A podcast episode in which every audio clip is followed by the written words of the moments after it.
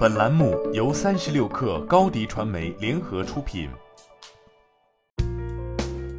本文来自微信公众号“中心经纬”。电影《哪吒之魔童降世》还在热映。近日，关于光线传媒抢注哪吒相关商标的话题登上热搜，同时关于哪吒周边产品迟迟不上线的吐槽也开始出现。今年夏天，《哪吒之魔童降世》一骑绝尘，夺下中国影史票房亚军。除了对电影内容本身关注外，哪吒的真爱粉们对周边衍生品也充满期待。不过，相关周边产品却迟迟不见踪影。此前，哪吒在某点发起的第一次周边众筹已于八月二十六号结束，周边包括徽章、挂件、钥匙扣、海报、立牌等。据悉，众筹开启不到一天，便已达到了三万元的目标金额，截至结束日已筹集超过两百万元。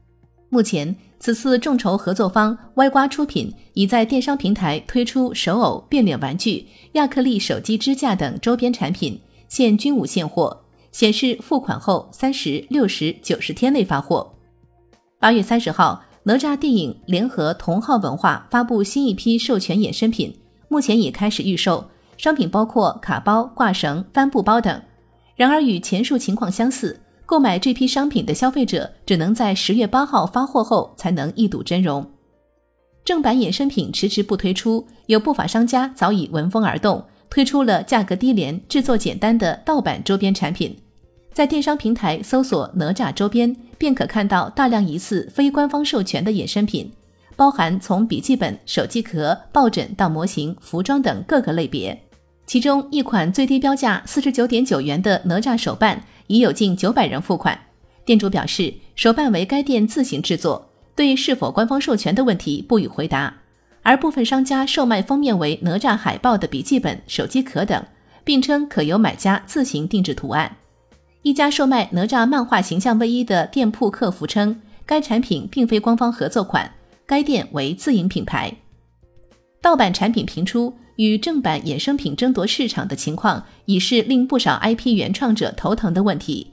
虽然光线传媒早已发布版权声明函，称未经授权从事哪吒衍生品开发招商的行为属于侵权，同时呼吁观众抵制盗版，保护原创。但仍无法解决正版周边姗姗来迟，并在种类上略显单调的现状。此前，光线传媒也曾尝试过推出热门 IP 的周边衍生品。二零一五年，光线传媒与阿里巴巴签署了战略协议，内容包括开设天猫旗舰店、销售公司电影及艺人的衍生品。二零一六年，随着《大鱼海棠》的上映，光线旗舰店正式上线，而《大鱼海棠》衍生品也实现了两周超五千万元的总销售额。